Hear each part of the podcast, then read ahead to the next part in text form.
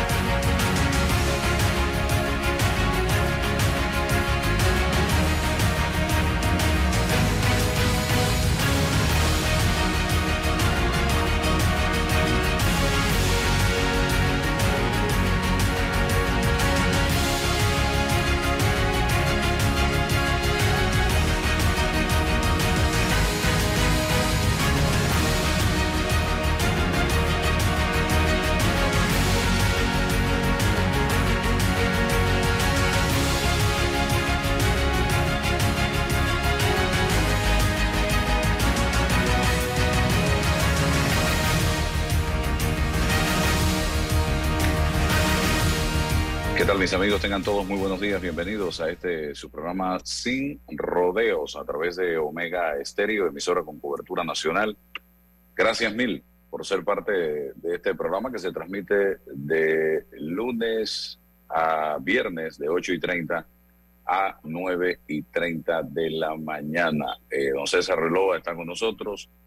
También vamos a tener eh, aquí la participación de el señor Guillermo Willy Cochés y de Danilo Toro.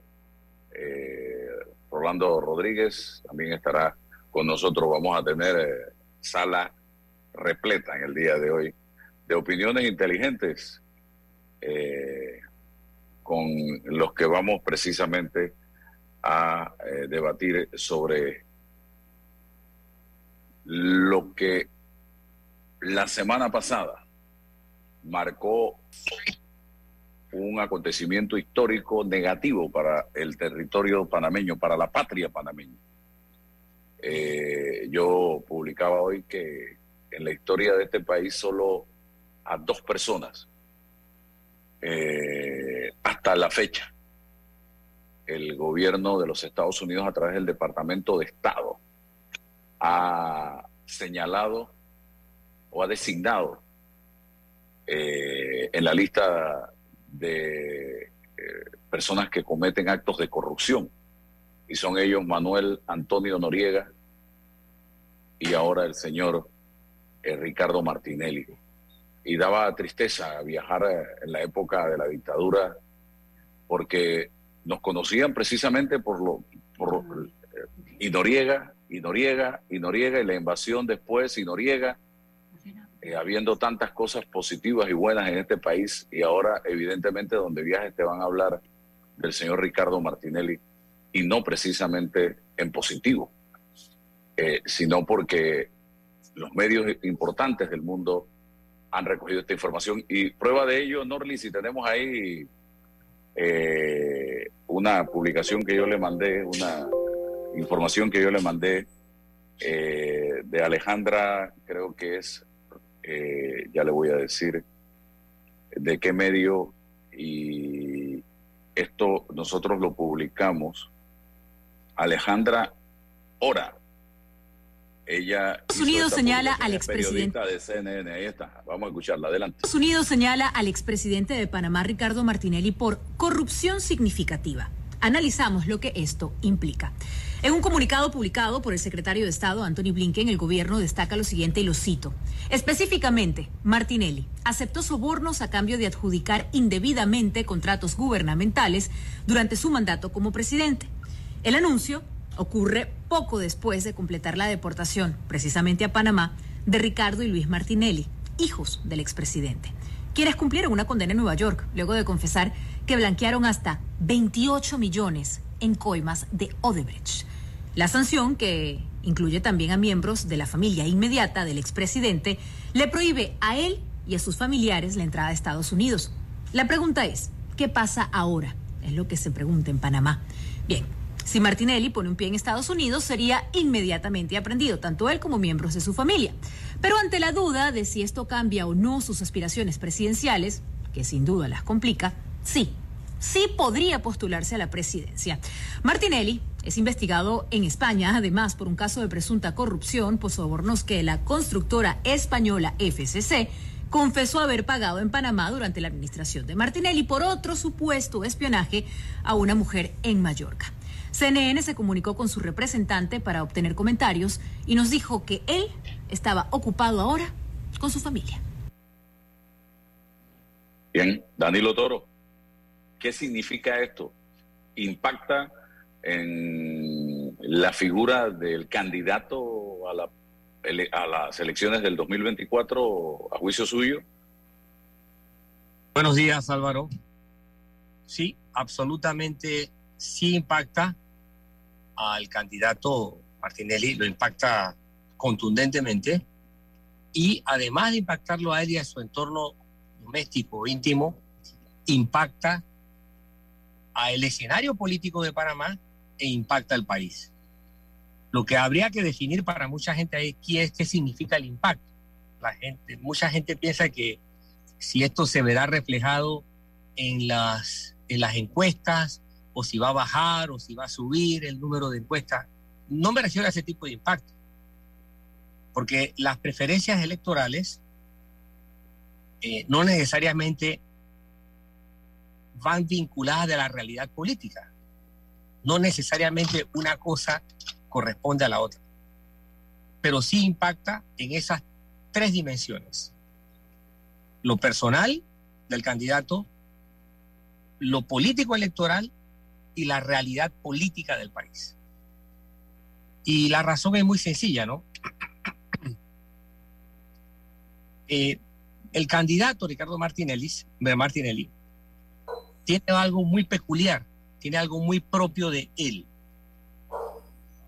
Eh, y fíjate que el candidato, aspirante, la mayoría de las personas que han sido sancionadas de esta forma por Estados Unidos o ya dejaron de tener un alto cargo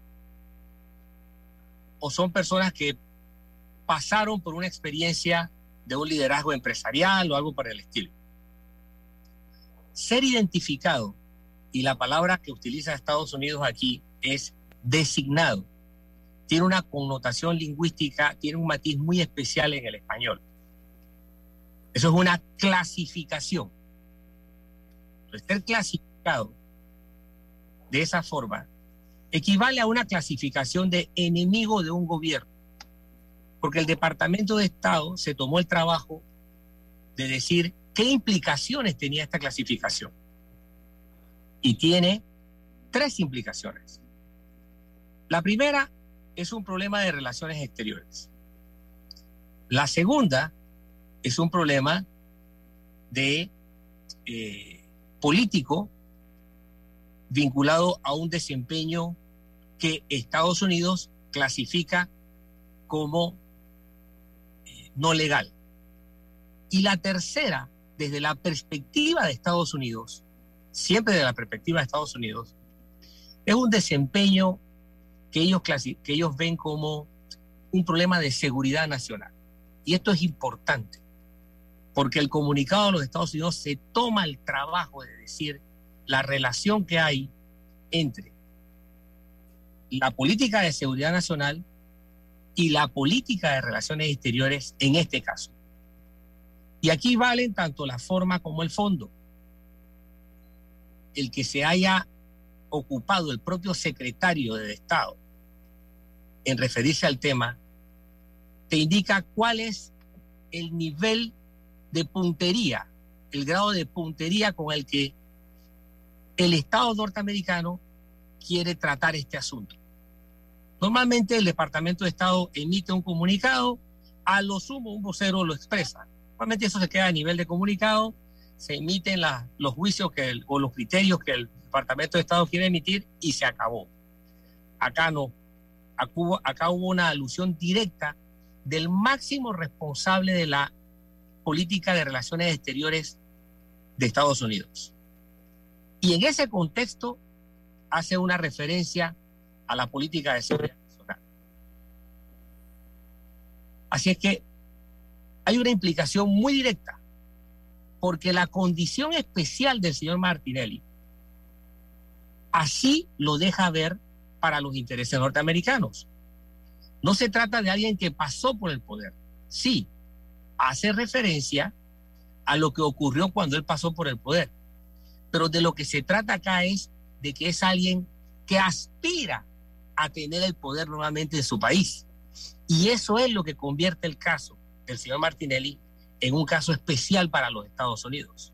Evidentemente una preocupación de Estados Unidos de tener en Panamá, que no es ni Nicaragua, ni Venezuela, ni Colombia, ni Costa Rica, es Panamá, donde está el canal de Panamá, donde están muchos intereses de los Estados Unidos tener a un presidente en la lista de designados como corruptos de, liderando este país.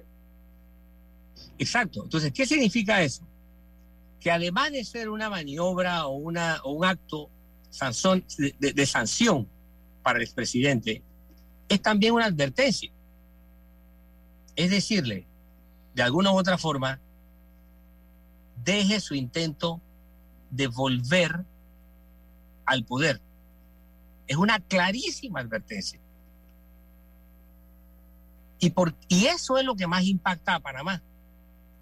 Porque no estamos hablando de un país que puede decir como Rusia o como China, no me importa lo que tú hagas, Estados Unidos. Yo soy lo suficientemente autónomo como para poder hacer lo que a mí me da la gana. No. Se trata de que este país, Panamá, tiene como principal socio a Estados Unidos. Su actividad económica está íntimamente ligada a Estados Unidos. Su moneda es el dólar. Su relación con, las, con los organismos internacionales es muy fuerte. Imagínate solo si desde la perspectiva de seguridad nacional Estados Unidos revisa mucho el destino de recursos. ¿Qué ocurriría con Panamá si el escenario a partir de esta designación del Departamento de Estado llegase a ser que Martinelli fuera el presidente? Pues bien, había que preguntar con qué Estado tendría una administración futura dirigida por el señor Martinelli, tendría acuerdos económicos. ¿Cómo se llevarían a cabo esos acuerdos? Para Estados Unidos, la relación que encuentre de una persona que esté en el poder o que quiera llegar al poder con el tipo de problemas que ellos plantearon en esta designación es importante. En diciembre hubo la cumbre de anticorrupción en Washington. Allí la directora del AID explicó cuál era el impacto económico del problema de la corrupción. 1.26 billones de dólares, billones con B labial, billones reales, no los billones norteamericanos, que son, que es una cantidad mucho mejor. Para tener una idea, un billón de dólares con B es un 1 seguido de 12 ceros a la derecha. Entonces, siendo Estados Unidos un importante eh, eh, actor que aporta al Banco Mundial, al Banco Interamericano de Desarrollo, a una serie de mecanismos financieros, para ellos esta captación de la corrupción representa un problema de seguridad nacional. Porque los fondos que Estados Unidos aporta no son fondos privados, son fondos del Estado, son fondos públicos y ellos tienen que rendir cuenta ante la nación sobre ello. Esa es apenas una, una de las varias aristas del problema. ¿Cuál sería la, gente? Ajá. Vamos a ver qué dice Guillermo Cochés al respecto. Lo tenemos ahí. Don Willy, prenda la cámara.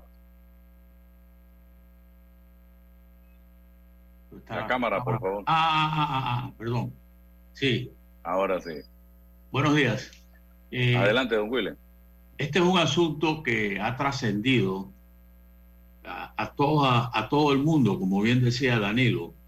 Eh, hay una noticia de Clarín, de Argentina, el periódico más importante del Clarín de Argentina, que dice que después de la designación de Martinelli y la reiteración eh, de la designación y poner en la lista Clinton al expresidente eh, paraguayo Horacio Carter, eh, podría ser la próxima Cristina Fernández de Kirchner.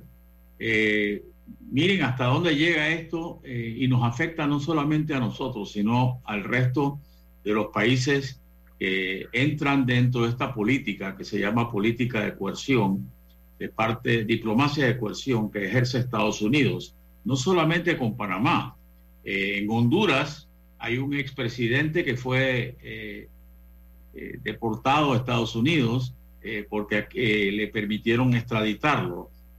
Aquí en Panamá los Estados Unidos saben que no hay extradición para los panameños, así que no van a perder el tiempo solicitando la extradición para ningún delincuente o alguna persona por ellos considerada delincuente que esté en nuestro país.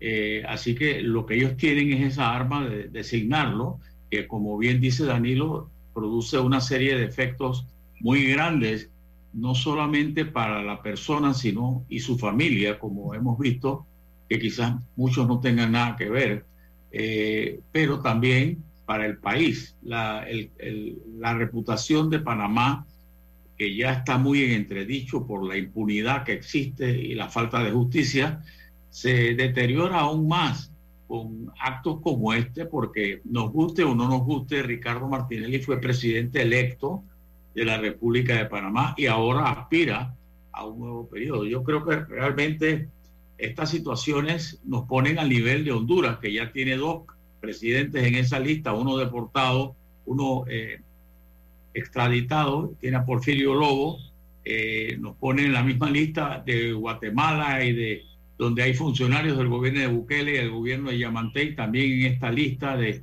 designados por corruptos y verdaderamente nos están metiendo eh, en una bolsa un poco apestosa porque ahí van echando todo lo que ellos consideran eh, no es apto para llegar a Estados Unidos y para hacer negocios con Estados Unidos.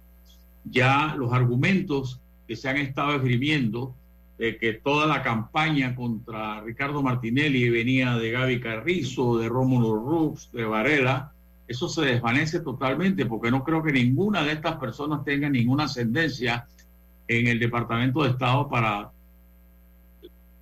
tomar una decisión de esta clase. Así que eso se desvanece. Por eso es que los voceros de él no quieren hablar. Han dicho que van a interponer acciones. ¿A dónde las van a interponer? para que lo saquen de esa lista, lo veo muy difícil porque esa es una decisión soberana de un gobierno, eh, como Panamá la puede tomar, como la puede tomar otro país. Así es, Rolando, tus impresiones, tuvimos la oportunidad de revisar, eh, de leer eh, tu trabajo periodístico el sábado también en esta línea. Sí, bueno, buenos días a todos.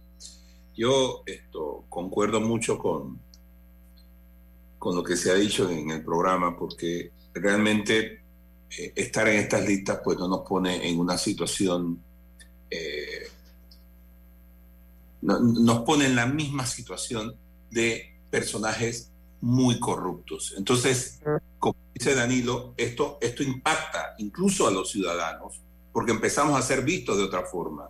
Es decir, la acción de este señor las acciones de este señor que califica a Estados Unidos como actos de corrupción tiene impacto también en, nuestra, eh, en, nuestro perfil ciudadano cuando viajamos. Y fíjate que en, en, al día siguiente, como dice Willy Cuchara, al día siguiente, Estados, al día siguiente que llegaron acá los hijos del presidente Martinelli, eh, en, Paraguay se produjo una, un, gran escándalo porque eh, vinieron sanciones contra el, vicepresidente del, de, de, de, Paraguay, al igual que el, el de un expresidente. En otras palabras, yo creo que Estados Unidos está eh, empujando aún mucho más esa política de la que habla Willy, de eh, la, diplomacia de, de cohesión. No debemos olvidar entonces que el señor Martinelli aspira a un cargo a la máxima magistratura del país, de ser presidente de la República. Y esto, convertirse en, presidente de la República, con una escalada de acciones de Estados Unidos que lo pueden poner a él en una lista Clinton, es muy complicado para el país. Es, o sea, es extraordinariamente complicado. Ahí hay eh, materia de seguridad eh, que no compartiría Estados Unidos con, con, un, con, un, presidente que está en su lista Clinton o en cualquier otra lista de corrupción. Ahí hay un problema de relaciones eh, eh, internacionales, como dice, como dice Danilo, pero también esa, esa esfera de influencia que tiene Estados Unidos va a llegar hasta los países aliados, hasta nuestros países vecinos. Es decir, que el asunto no solamente se va a limitar al tema de las nuestras relaciones con Estados Unidos. Vamos a tener problemas con un montón de países. Y probablemente te, te, terminemos haciendo negocios eh, de país a país con Nicaragua, con, con, con, con, Honduras, con estos países que son, desde el punto de vista gubernamental, indeseables por todos los problemas que, ten, que han tenido sus políticos, sus presidentes, sus funcionarios. Entonces nosotros tenemos que ver esto como una escalada que no solamente va a afectar a la familia del presidente, va a afectar al gobierno, va a afectar al país, incluso nuestra propia imagen como ciudadanos del mundo. Así que tenemos que tener sumo cuidado en medir las consecuencias, sobre todo el electorado, las consecuencias que esto puede tener para el país. Porque no solamente se afecta, repito, a la familia Martinelli, esto tiene unas consecuencias que van mucho más allá y que no, no estamos viendo porque sencillamente Panamá nunca ha estado en una situación en, en los últimos, ¿qué? 30 años, no, no hemos tenido, no hemos vivido una cosa semejante. Pero es importante que empecemos a revisar nuestra historia pasada, porque estas cosas pueden volver a repetirse y con consecuencias mucho más letales que las de antes. Digo, ahora no hace falta un arma para declararle la guerra a un país. Si tú le declaras la guerra económica a un país, te la vas a ver muy dura con un país tan poderoso como Estados Unidos y sus aliados. Entonces, ¿en qué estamos pensando? ¿En qué estamos pensando cuando seguimos eh, eh, eh, pensando como si Panamá fuera una isla. Eso, a eso iba. Nosotros no somos una isla. Me quitaste la palabra de la boca. Y hay gente que, que, que se da el tupé de decir y que hagan lo que quieran los Estados Unidos. Nosotros somos autónomos. Nosotros somos soberanos. No, señores, ya ese, esa historia sigamos pensando que somos soberanos. En, en, en, en, la época de Noriega, el gobierno de Estados Unidos, siendo Ronald Reagan presidente, bloqueó los fondos del Banco Nacional de Panamá en bancos norteamericanos. Esto ocasionó el cierre de entidades financieras por falta de liquidez. Hoy un montón de bancos tienen corresponsalías en Estados Unidos y dependen en mucho para transacciones internacionales de Estados Unidos. En aquella época los bancos cerraron, señoras y señores, suspendieron sus servicios por la falta de efectivo debido a la congelación de los fondos del Banco Nacional de Panamá. Entonces, la Comisión Bancaria ordenó suspender la atención al cliente de público en todas las entidades bancarias. O la gente no se acuerda de todo lo que nos tocó vivir. Le pagaban con bonos a la gente, con un papel en ese momento. Hubo un bloqueo total de Estados Unidos. Y Danilo y Rolando, Willy y César se acuerdan, se acuerdan perfectamente de todo lo que nos tocó vivir. La gente cree que esto es relajo, simple y sencillamente hagan lo que quieran, vamos porque vamos. Esto no es así y, y tampoco Estados Unidos te dice hoy, estás en la lista de mis enemigos porque eres designado corrupto y mañana nos tomamos un café y te vuelven a poner en la lista de los favoritos. Eso tampoco es así. Esto es una decisión institucional del gobierno de los Estados Unidos. ¿Y por qué? Porque tienen los suficientes elementos, don César, para tomarla. No es porque en la mañana el señor Biden y el señor Blinken tomando café en la Casa Blanca y que hoy vamos a hacerle la vida imposible al señor Ricardo Martinelli. No, no, ellos tienen en sus manos todas las evidencias y las pruebas de seguro para tomar y anunciar una decisión en la cuenta de Twitter y en un comunicado que dio a conocer la Embajada de los Estados Unidos en Panamá en contra de este caballero. Y este es el primer paso. Y Dios quiera, y yo le pido a Dios que no haya un segundo paso, porque el segundo pudiera ser parecido a lo que le sucedió al señor eh, Abdul Waket, con incluirlo en la lista Clinton, y eso sí sería catastrófico para la economía del país. Eh, don César Relova. Sí, Álvaro, buenos días. Danilo, Rolando, Willy y a todos los que en la mañana de hoy nos escuchan. Buenos días, sí. Yo, yo le voy a dar una, una, mirada distinta para, para provocar el debate, porque de eso, de eso se trata. Si, si tuviese que argumentar sobre las reflexiones anteriores, no tuviera que agregar nada más. Ahora, la, la, las preguntas son las siguientes. ¿Cómo nos miran? ¿Cómo nos miran ante esto desde el, desde el, desde el derecho internacional, desde los estados? Ustedes ya han generado una, una, una reflexión en ese sentido, ¿no? ¿Con quién nos vamos a aliar? ¿Cuáles pueden ser las, las consecuencias de las relaciones a futuro con Estados Unidos? Pero planteo esto, ¿cómo nos miramos nosotros? Ahora vamos a verlo desde la perspectiva interna. ¿Cómo, nos miramos? Porque nosotros creo que tenemos que hacer una reflexión a nivel interno.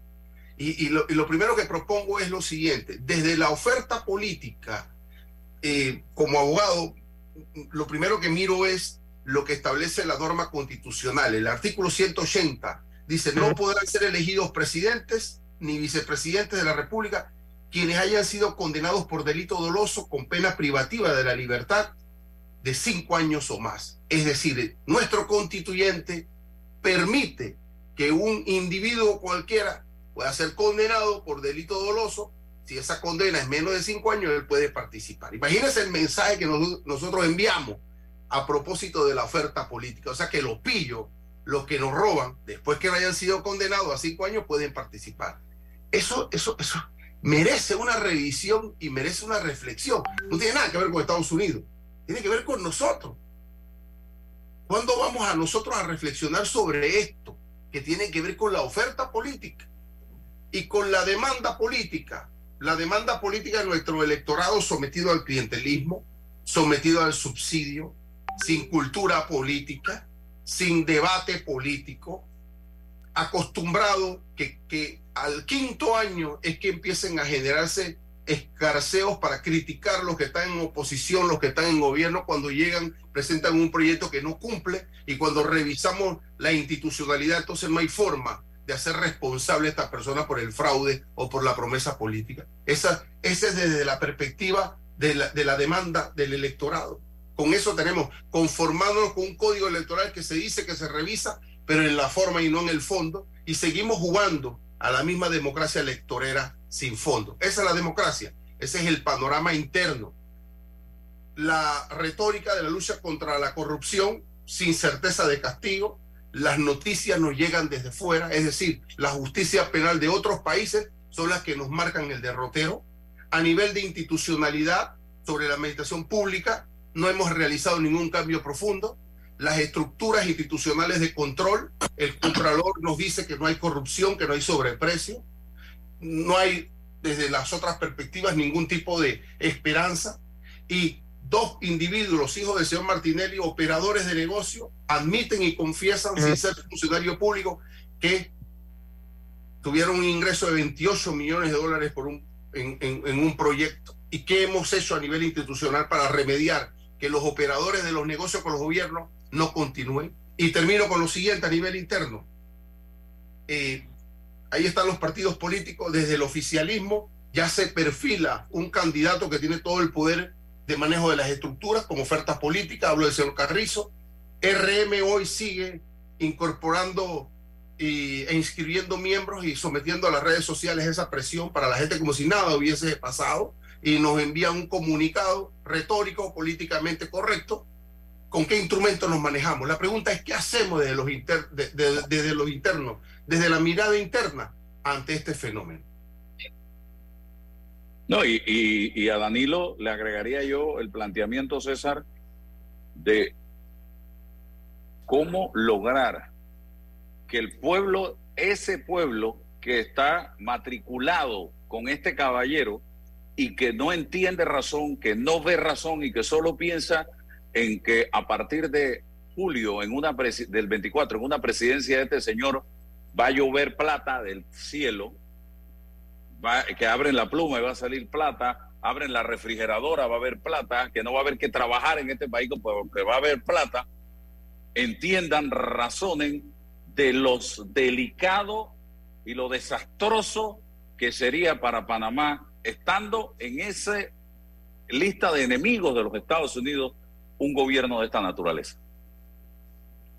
Sí, eh, Álvaro, antes de retirarme, porque ya, ya tendría que hacerlo, eh, quiero dejar eso, ¿no? Internamente, pues esto nos, nos, nos, nos pone una, un punto de quiebre en nuestra historia política también. Por segunda vez estamos viviendo una tensión política eh, obviamente no estamos en el mismo grado de profundidad y de alcance que ocurrió en el 89, en el 87, perdón, porque en el 87 fue que esa tensión política explotó, pero eh, podemos sufrir consecuencias parecidas sin llegar al extremo de la catástrofe que ocurrió el 20 de diciembre, de la, de la acción militar que ocurrió el 20 de diciembre. Hablo del ámbito eh, financiero y económico. Acá lo que se trata es que hay una maniobra, una sanción de un Estado con respecto a un individuo que tiene expectativas políticas, que si esas expectativas se realizan, las consecuencias se van a agravar para todo el país. Entonces, ahí está el punto eh, de atención. Esto sí es una sanción, efectivamente, pero además es una advertencia porque como bien dijo, creo que fue eh, Rolando, esto es una escalada. Eh, hay una perspectiva de muchas cosas que pueden ocurrir. Y esta escalada eh, podría llevarnos a situaciones de mucha tensión económicas, sociales y políticas. Entonces, es una advertencia. Si hay responsabilidad del lado del expresidente, tiene que revisarse tendría que revisarse a profundidad esta advertencia porque no va a haber solución mágica para los problemas que se van a plantear. No los van a ver. No los va a haber. Y yo creo que esto marcó ya la suerte de una potencial candidatura. La marcó y tendrá un efecto eh, sustancial en el escenario político de 2024. Ya sea que el señor Martinelli se retire o que el señor Martinelli insista en estar. llegamos a un, a, un, a un hecho, a un factor de peso lo suficientemente grande como para que la suerte del país se vea afectada considerablemente. Y para mí ese es lo relevante, ¿no? Eh, estamos hablando de algo por, por lo que pasó, pero también estamos hablando de algo por lo que puede pasar y lo que puede pasar debe llamar a todo el mundo a la reflexión y a tomar las decisiones más inteligentes. Si no, lo único que nos queda en el panorama es sufrimiento. Gracias Álvaro. Gracias Danilo, que tenga buen día. Willy. Sí, eh, quería eh, profundizar en, en el comentario de César. Yo creo que es un problema bien grave lo que él señala y como estamos muy ávidos a olvidar las cosas del pasado, esa reforma constitucional de permitir que una persona condenada con menos de cinco años pueda correr, eso se instauró en los cambios constitucionales que Martín Torrijos introdujo durante su periodo eh, y que modificaron aquello de que nada más había un candidato a vicepresidente y nada más que había un candidato a, suplente, a diputado. En esa ocasión, por un pacto con el Partido Panameñista, se subió lo que señalaba la, la norma constitucional de toda aquella persona condenada con dos años eh, no podía correr. Y lo hicieron para ayudar a un candidato a diputado del Partido Panameñista en la provincia de Veraguas. Eso lo quería hacer como un recorderis, porque aquí nos olvidamos de que aquí lo que ha venido pasando, no solamente desde Martinelli y Varela, sino desde antes, ha sido eh, la falta de institucionalidad que se ha promovido a nivel de gobierno. Aquí hay un caso particular en el caso de Martín Torrijos. También que aquí no tenemos fiscalía electoral. Eh, aquí pueden hacer todos los delitos electorales, se cometen todo el tiempo y no hay ninguna investigación. Eh, eso es, es tétrico. Inclusive me atrevo a decir que en los tiempos de los militares, eh, estando Aurelio Correa, que fue el primer fiscal electoral y que a mí me tocó poner muchas denuncias en mi condición de secretario general de la democracia cristiana, muchas prosperaron, inclusive contra personas poderosas, por ejemplo en la provincia de Los Santos, que inscribían comprando adherentes eh, y los llevaron a juicio, pero ahora nada de eso lo vemos, vemos que castigan a los más tontos. Yo sí creo que el efecto de la lista Clinton, como tú dices, sería fatal para Panamá. Yo me imagino que los Estados Unidos están considerando eh, no tomar ese tipo de, decisiones por el efecto tan negativo. Martinelli no solamente creo que tiene 50, 60 supermercados, sino que tiene 50, 60 centros comerciales y todas son actividades alrededor de sus negocios que deben haber muchos más. Yo creo que se deben buscar alternativas eh, para hacerle saber eh, que lo que él está haciendo verdaderamente nos afecta a todos no es cuestión de personas, porque vuelvo y repito, ningún panameño tiene el poder para decirle al secretario Blinken que haga esto o haga esto otro. Es una decisión soberana del gobierno de los Estados Unidos que no solamente se ha dado en Panamá, se ha dado en, en, en Honduras. Dos presidentes están encausados allá, Porfirio Lobo y Juan Orlando Hernández, que ya fue extraditado. Eh, están bajo investigación muchos otros. Y entonces eso nos perjudica tremendamente a los panameños. Bien, César. Y Rolando, Rolando también. Eh, fíjate que eh, no debemos olvidar las palabras de la embajadora que dijo que esta e, no iba a ser la única designación a, refiriéndose al caso de Martinelli y obviamente refiriéndose a eh, otras más que me imagino que están eh, procesándose en estos momentos. Eh, y César dijo una gran verdad, hay toda una maquinaria trabajando para que el status quo que tenemos en estos momentos permanezca, no solamente permanezca, se pueda ampliar. Mira, eso que ha pasado en el PRD e, es, eso de no hacer primarias con la excusa de que eh, hay que reservar eh, puestos para futuras. Mira, eso, esto es una novedad para el partido, porque ese partido siempre ha presumido de ser el, de estar entre los más democráticos precisamente por la celebración de estas primarias. Es cierto que en el pasado algunos candidatos se dedicaron a comprar a los delegados y con esto obtenían votos. Pero es un ejercicio sano ir a votar dentro del partido, sobre todo un partido que tiene 700 mil adherentes.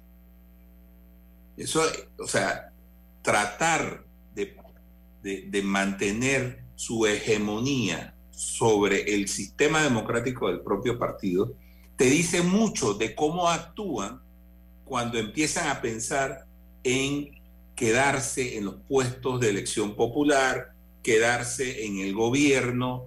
O sea, el próximo paso, ¿cuál va a ser, Álvaro? ¿Cuál va a ser? ¿Modificar la constitución para que haya una reelección inmediata?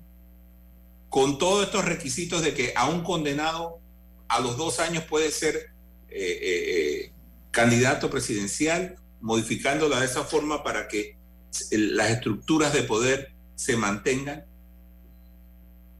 Tenemos que examinar, Álvaro, lo que está pasando en la Asamblea.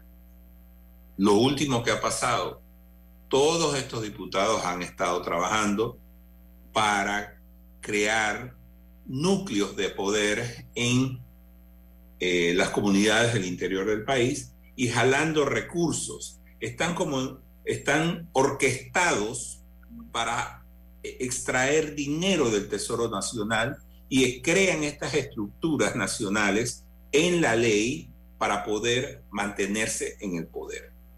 Entonces, tenemos una clase política que se está enquistando en el gobierno y esto es muy preocupante porque realmente lo que va a pasar es que en algún momento va a decir, ¿sabes qué? Se acabaron estas elecciones y vamos a tener, vamos a quedarnos aquí el tiempo que sea necesario para cambiar el país y que se encarrile. Usen toda la semántica que quieran, pero es notorio cómo las primeras, los primeros signos de este autoritarismo empiezan a notarse en el partido de gobierno.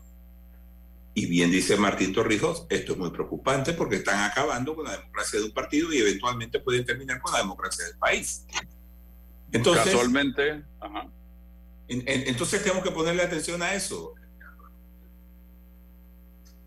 Casualmente ahí está lo que dijo Martín Torrijos para que la gente sepa de qué estuvo hablando. Norlis, vamos con ese audio.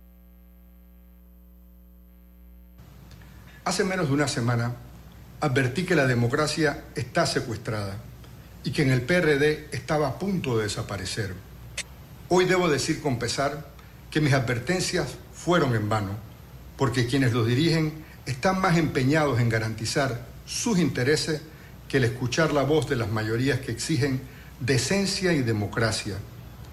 Los responsables de tales medidas podrán llamarse dirigentes por la formalidad de su cargo en el PRD, pero esto no les permite utilizar el torrijismo a su conveniencia para justificar lo injustificable.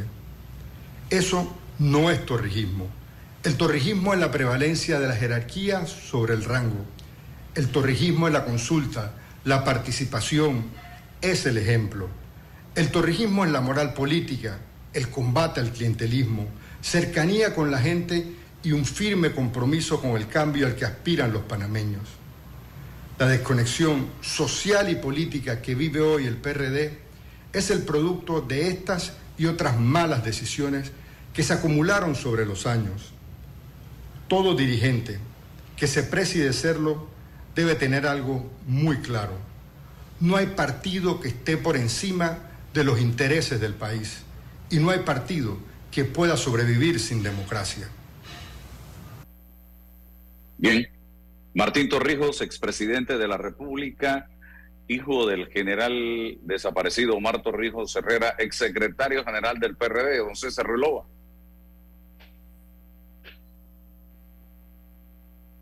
Sí, Álvaro. Eh, bueno, una visión del presidente Torrijos, ¿no? Eh, que tendrá que someterse al debate político, por supuesto.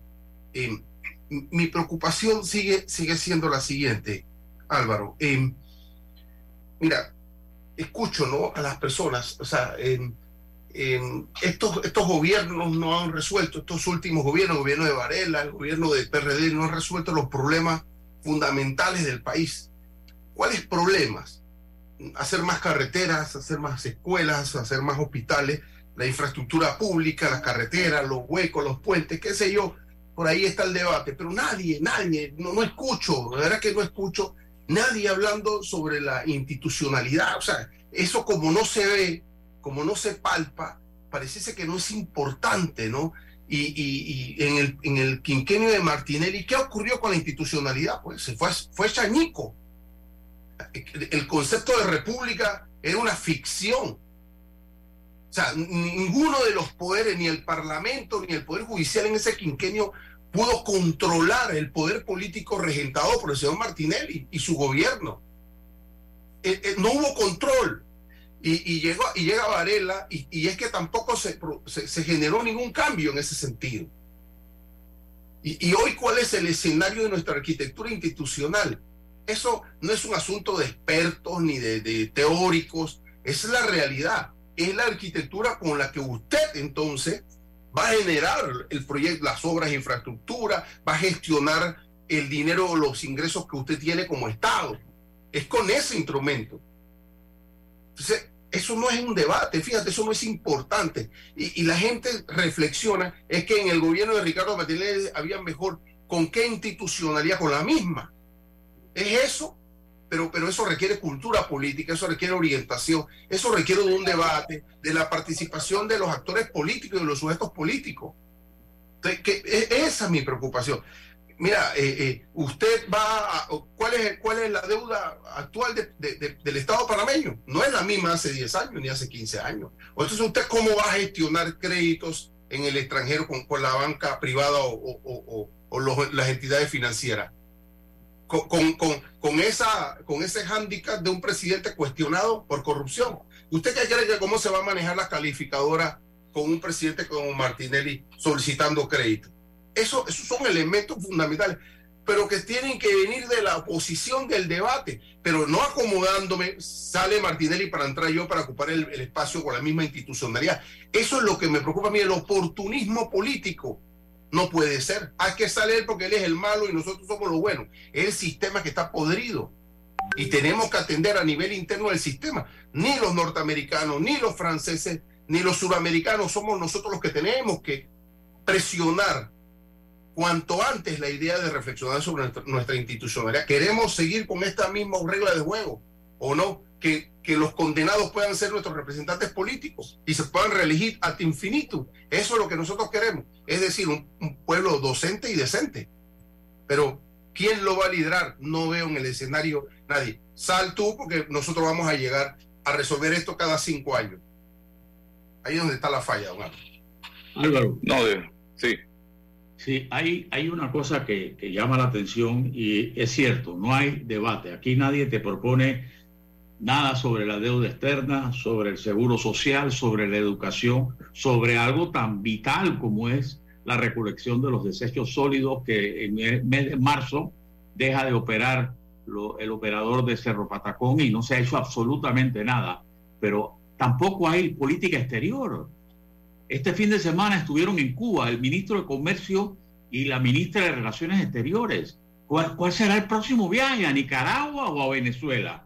¿Cuál es la política exterior? ¿Sabemos eso? No. ¿Estamos alineados con los Estados Unidos o no? ¿O, estamos alineados con los países del ALBA, con, con las nuevas democracias del siglo XXI? Digo, vamos a la deriva, vamos a la deriva. Aquí no prestamos atención a problemas internacionales que tenemos, como por ejemplo las acusaciones que se han hecho con relación a, los barcos iraníes trasegando petróleo en, Colón. Pregúntale a cualquier dirigente colonense si eso no se sabía desde hacía mucho tiempo atrás, no solamente de este gobierno, sino de gobiernos anteriores.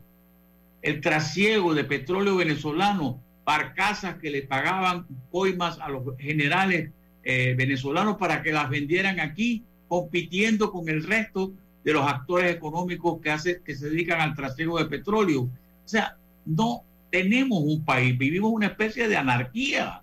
Lo vemos en política exterior, lo vemos en el tema de la basura y como dices tú, César, lo único que pareciera preocuparme es que nos tapen los huecos y que nos recojan la basura. Lo demás no es importante nos han hecho ver que no es importante, mientras ellos pretenden mantenerse en el poder, inclusive ya hay voces diciendo que con los nombramientos hechos eh, en el Tribunal Electoral, cuidado que lo que hemos tenido de, respeto frente al Tribunal Electoral se acaba, eh, porque ya nada más requieren de un voto, ya tienen al, al voto de Luis Guerra y ahora con un solo voto pueden cambiar las reglas en el Tribunal Electoral.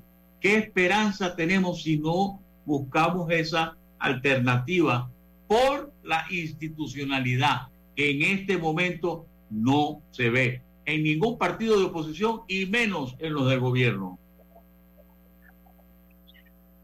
Es lamentable todo lo que estamos viviendo en este momento y no vemos, no vemos siquiera el liderazgo del presidente. Me llama poderosamente la atención lo desaparecido que está el presidente actualmente de debate nacional, estimados amigos eh, que me sintonizan. No existe, presidente, solo lo vemos una vez a la semana, de vez en cuando, pagando el vale anunciado a través eh, de su cuenta de Twitter o por allá entregando o cortando una cinta, que la mayoría de las cintas las está cortando el vicepresidente Carrizo, pero no hay, no observamos, no vemos, no sentimos que haya un capitán al frente de la nave del Estado tomando decisiones. El Seguro Social se nos está cayendo encima. Cada día la inseguridad existente en el país está peor. Cada día hay más desempleo y nosotros nada, absolutamente nada. Yo no he visto un pronunciamiento de nada y tiene que hacerlo el gobierno de la República de Panamá en torno a este tema de que Estados Unidos declare a un panameño como designado por temas de corrupción. O en el Parlamento, en el Parlamento que en la Asamblea se ha generado sobre esto. Nada, esto no es que Haití lo dijo, lo dijo el gobierno de Estados Unidos, señoras y señores. Estamos, estamos a la deriva. Estamos a la deriva, Rolando. Yo no sé si tú ves el mismo escenario que estoy viendo yo. Pero que hace mucho tiempo eh, estamos a la deriva. Yo, eh, o sea, las cosas que están pasando actualmente, por ejemplo, este asunto de la Fiscalía Electoral, esto es una total vergüenza. O sea, el señor vicepresidente cortando cinta a diestra y siniestra en todos los actos. Tiene mucho más presencia el señor vicepresidente que el señor presidente. Tiene mucho más presencia. Y eso no es una cosa nueva, es una cosa que venimos viendo desde hace bastante rato. Entonces, la pregunta es, ¿qué papel está jugando el presidente? ¿Cuál es el rol del presidente en todo esto? Porque yo, yo francamente, todos los días me hago esta pregunta. Sencillo, Rolando, dejar hacer, dejar hacer, ya, eso es todo, ahí está, dejar hacer. Bueno, pero que entre en funciones el, vicepresidente, pues. Con funciones de presidente. El sistema lo permite, el sistema no lo presiona, no lo evita, no lo prohíbe.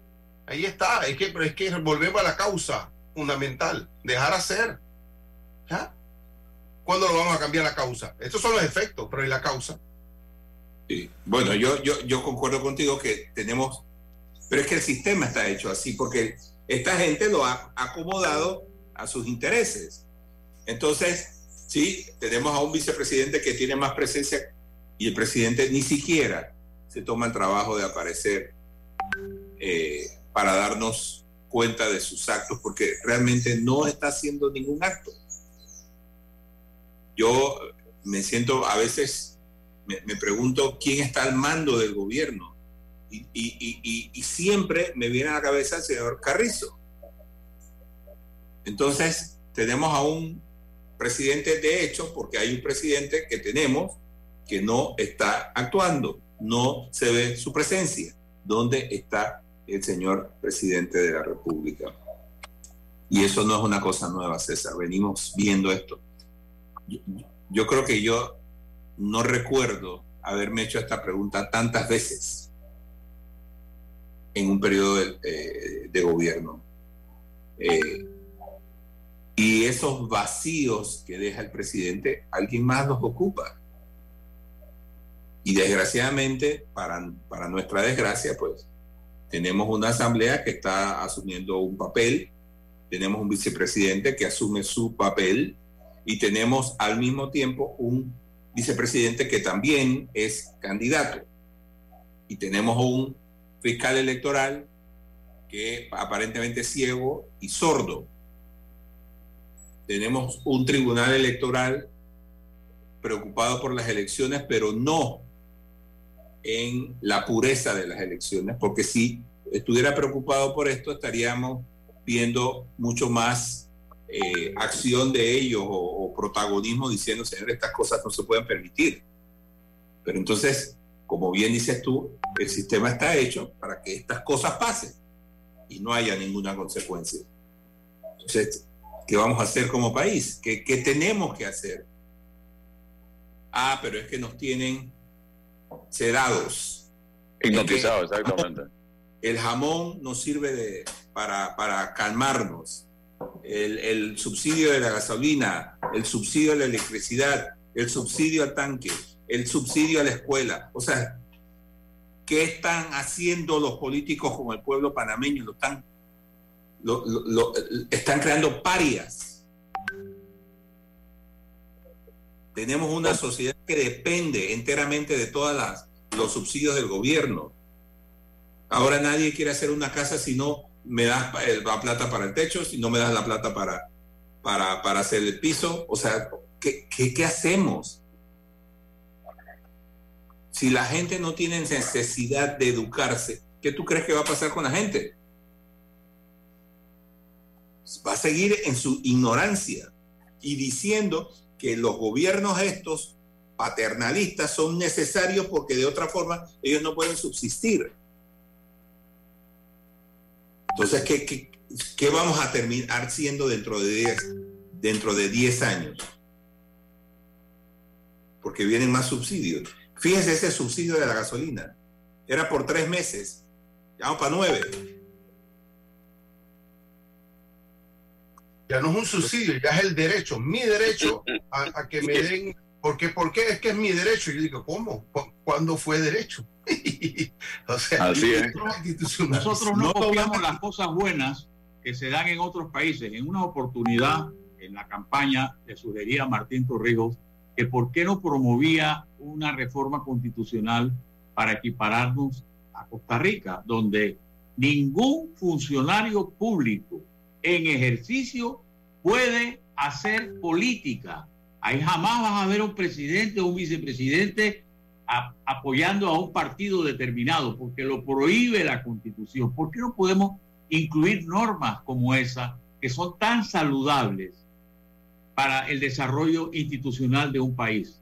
Prohibirle a los funcionarios dedicarse a políticas en horas de oficina, en, el ejercicio de sus cargos. ¿Eso qué es? Eh, es absurdo eh, eh, y, y, violan la ley. Miren las cosas que ha hecho Carrizo, usar helicópteros del Estado para giras políticas, se puso la denuncia en la Fiscalía Electoral y murió en su seno. Punto. Bueno, vamos al cambio comercial. Y luego le agregamos una tacita de arroz y listo. ¿Solo una taza, mami? Si con los invitados somos 10 en la mesa. Sí, amor, porque es una taza de arrocísimo. Si te gusta el arroz blanquito, crecedor y sobre todo rendidor, prefiere arrocísimo. Entre buenos, el mejor. Atrae la emoción con un préstamo personal de Credit Bank y consolida tus deudas. Recibe un bono de 130 dólares con el desembolso de tu préstamo personal. Solicita el tuyo ya al 800-7555 o visita nuestras sucursales. Credit Corp Bank. Cuenta con nosotros. Aló, ¿me habla de Hobsa? Sí, yo lo que necesito es un techo, pero bien económico. El combustible está alto, todo está subiendo. Deme alguna alternativa. No se preocupe, señor Pérez. Nosotros somos los fabricantes de Super el Super C es una excelente alternativa al calibre 26 tradicional. Es más delgado pero fuerte y económico. Desde 1.59 el pie. Tenemos inventario en tiendas para entrega inmediata. Contáctenos por WhatsApp 6550-1921. WhatsApp 6550-1921. Muchas gracias, Hopsa. El Super C sí resuelve. Y comprando por WhatsApp, lo hago desde mi casa sin tener que moverme. Hopsa, para trabajos bien hechos. ¿Quieres quedar a la altura con tu familia? tus amigos, tu pareja, tu esposo, tus hijos? Prueba 1820, un café 100% de altura. Para que la veas graduarse, respeta los límites de velocidad. Para que la veas casarse, no tomes bebidas alcohólicas si vas a conducir. Para que conozcas a tus nietos, no chates mientras manejas. Respeta las normas de tránsito. Este es un mensaje de la Alianza Estratégica en Seguridad Vial y la Autoridad del Tránsito y Transporte Terrestre. Unidos lo hacemos. El verano ya está por llegar y con ello se llegan los planeados paseos en familia. Mi mejor consejo, si quieren llegar seguros, tranquilos y sumamente cómodos, es en el Acura RDX de la familia Bahía Motor. Tienen todos los sistemas de seguridad que te puedes imaginar, que solo Con eso lo hace una de las mejores nuevas opciones si piensas en un auto nuevo este año 2023. Ya quedan pocas unidades del Acura RDX 2022, así que pásate por acá. En Panama Ports nos sentimos felices de continuar apoyando el deporte. Mundial del Barrio es una historia de cambio y oportunidades para muchos niños y adolescentes. Seguimos apoyando para que sus sueños se hagan realidad. Hutchinson Ports, PPC. Aló, ¿me habla de Hobsa? Sí, yo lo que necesito es un techo, pero bien económico. El combustible está alto, todo está subiendo. Deme alguna alternativa. No se preocupe, señor Pérez. Nosotros somos los fabricantes de Super C. El Super C es una excelente alternativa al calibre 26 tradicional. Es más delgado, pero fuerte y económico. Desde 1.59 el pie. Tenemos inventario en tiendas para entrega inmediata. Contáctenos por WhatsApp 6550-1921. WhatsApp 6550-1921. Muchas gracias, Hobsa. El Super Sync sí resuelve. Y comprando por WhatsApp, lo hago desde mi casa sin tener que moverme. Hopsa, para trabajos bien hechos. Déjate llevar por la frescura del pollo melo. Panameño como tú. Déjate llevar por la frescura del pollo melo. Variedad y calidad. Melo. Frescura de altos estándares. la calidad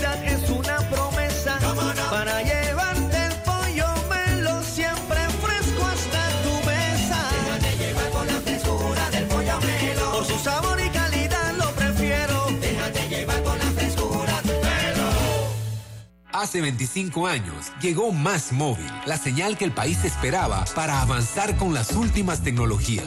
Una señal de unión que ha cerrado brechas. Una señal de progreso con grandes aportes a la economía de Panamá. Una señal de innovación con una potente red de fibra, más TV total y más Wi-Fi 360. A simple vista es solo tecnología, pero es el talento de nuestra gente, la verdadera señal del futuro. Más Móvil, la señal de Panamá. Bueno, me voy a comer con una estrella.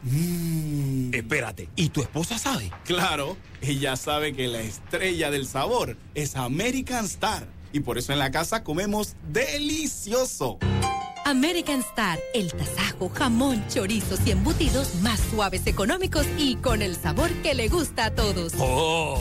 ¿Me invitas a conocer esa estrella? Busca la estrella roja y azul American Star, la estrella de tu cocina. De frontera a frontera, de la comarca a la ciudad, vamos, vamos Panamá, a participar del censo, tu familia y tu vivienda, en el censo todo eso cuenta, niños, padres, tíos y abuelos, vamos a abrirle la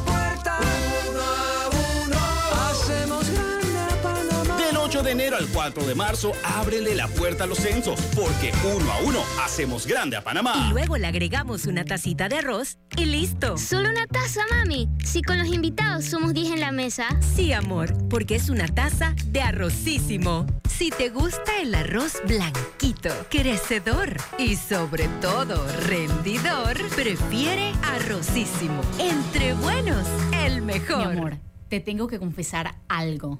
Estoy enamorada. ¿De mí? Sí, sí, de ti también. Pero ahora estoy enamorada de mi techo de jagala de Hopsa. La Tejagala es el techo metálico con forma de teja de arcilla, fabricado por Hopsa, con metal de larga duración. Tenemos en color teja, color chocolate y hasta en tonos añejados de mucha elegancia. Un techo de Tejagala bien instalado es digno de amor. Contáctenos por WhatsApp 6550-1921. WhatsApp 6550-1921. ¿Cómo te quiero, mi techo de jagala de Hopsa? Ok. Hopsa, para trabajos bien hechos.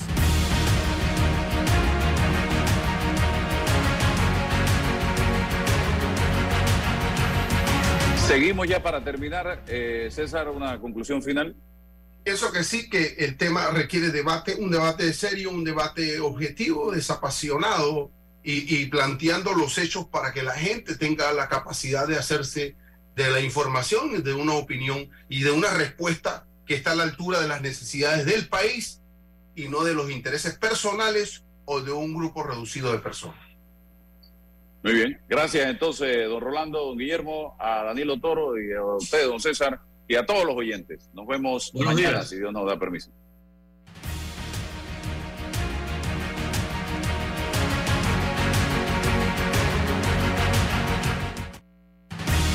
La información de un hecho se confirma con fuentes confiables y se contrasta con opiniones expertas.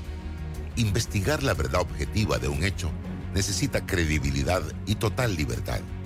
Con entrevistas que impacten, un análisis que profundice